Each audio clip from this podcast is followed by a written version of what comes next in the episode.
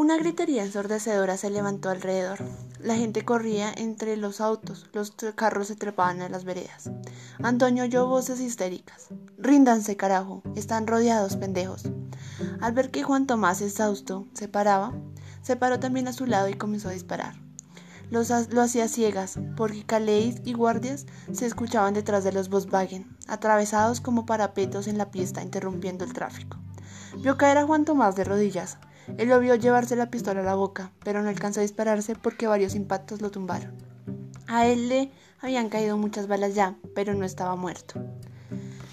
Este fragmento de la novela La fiesta del chivo, publicada en el año 2000 por el escritor Mario Vargas Llosa, eh, nos cuenta, pues en resumidas cuentas, la mm, historia de un grupo de ciudadanos y entre ellos algunos militares que estaban en contra de Rafael Trujillo, quien era un dictador que ya llevaba muchos años pues, en el poder y era demasiado despiadado. Eh, pues nos cuenta cómo pues eh, Antonio, que es el que pues aparece en nuestro fragmento, eh, pues nos cuenta la historia de que cuando ellos, pues es uno de es esta persona, es una de las que planea, hace el atentado contra Trujillo y pues logran matarlo en un ah, eh, paraje lejano.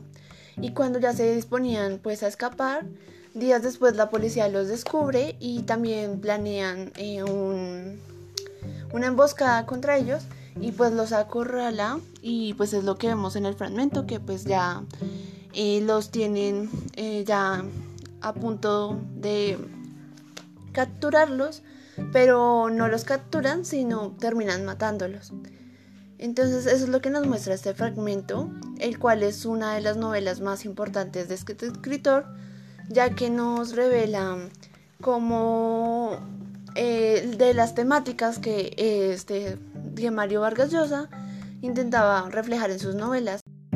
Este escritor, nacido en Arequipa, Perú, en el, el 28 de marzo de 1933, pues no solamente además de escribir de política e historia, pues porque en gran parte de sus novelas se ve marcado la historia de Latinoamérica en el siglo XX.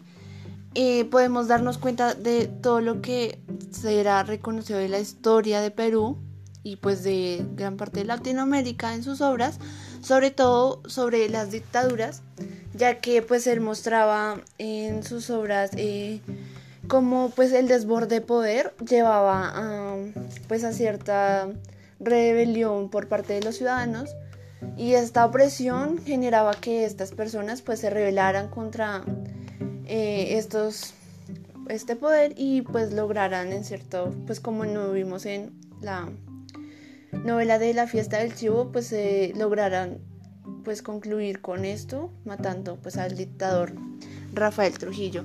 Pero pues él no solamente escribía sobre política e historia, también escribía acerca de la sociedad, eh, sobre todo peruana, pues ya que era proveniente del Perú, ya que digamos en libros como La ciudad y los perros, eh, vemos también reflejado parte de lo que es la cultura y la sociedad del Perú, pues hace referencia mucho de la forma en que se vive en este país y pues es leer libros como estos nos hace pues estar como si estuviéramos viviendo y siendo parte de los ciudadanos de Perú. Eh, no solo tiene, tiene muchísimos libros pues que hacen referencia a esto, pues pero el de más reconocido, claro está, es La ciudad de los perros, que es el ganador, por el cual ganó el Nobel de Literatura. También pues eh, tiene temas, algunos libros, sobre las mujeres y el amor, porque pues él, eh, para él las mujeres eran parte importante de su vida. Y también se apreciaba muchísimo a las mujeres, por lo que en muchos de sus libros eh, se los dedicó a muchas de las mujeres pues, que él consideraba importantes. Y por ello no podía excluirlo de la figura femenina en muchos de sus textos. La curiosidad era lo que nos despertaba y lo que nos mantenía en vida, pues para poder seguir viendo. Y esto lo dijo muchas veces, pero pues lo vamos a ver reflejado en uno de los de una de las entrevistas que dijo hacer y hablaba acerca mucho de la curiosidad. Él considera que la curiosidad era una de las cosas más importantes, no solo pues al momento de escribir, sino al momento de leer y de vivir como tal. Era una parte importante pues en la vida de las personas y esto lo podemos ver reflejado en lo que vamos a escuchar a continuación. Él nos relata acerca de lo que piensa de la curiosidad. Hombre, yo creo que la curiosidad lo mantiene vivo a una, a una persona, ¿no? Saber aquello que no sabe, eh, interesarse por saber, eh, por conocer un poco más, mejor a, a, las gentes, a los lugares. Hombre, yo creo que es una cosa humana, ah, fundamentalmente. Eh, a mí quizás lo que más me, me entristece en una persona es que se muera en vida, que pierda la curiosidad, que pierda las ilusiones, que se ponga a esperar la muerte.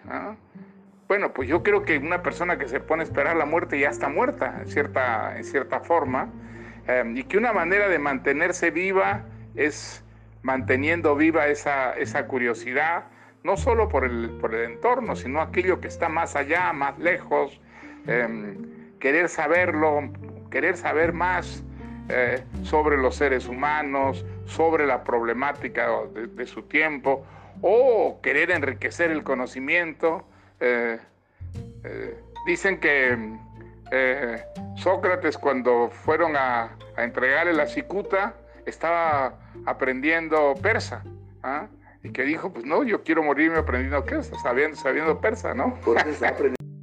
Finalmente vemos la importancia pues que nos muestra este autor de la curiosidad y no solamente para escribir o pues para leer, sino pues para vivir nuestras vidas, ya que pues aunque la literatura de por sí nos abre muchísimas puertas, la curiosidad logra que esas puertas sean mucho más grandes, porque nos abre un gran camino al conocimiento, podemos aprender diferentes cosas, como nos muestra pues este autor de acerca de la historia, de la política y de muchas eh, situaciones que han pasado en el mundo, pero no solamente por eso es importante la curiosidad, ya que pues mantener la curiosidad en nuestras vidas es algo que nos anima a seguir viviendo, si no, como dijo este autor, eh, estaríamos muertos en vida. Por eso es importante animarse a seguir leyendo y a seguir investigando en diferentes aspectos.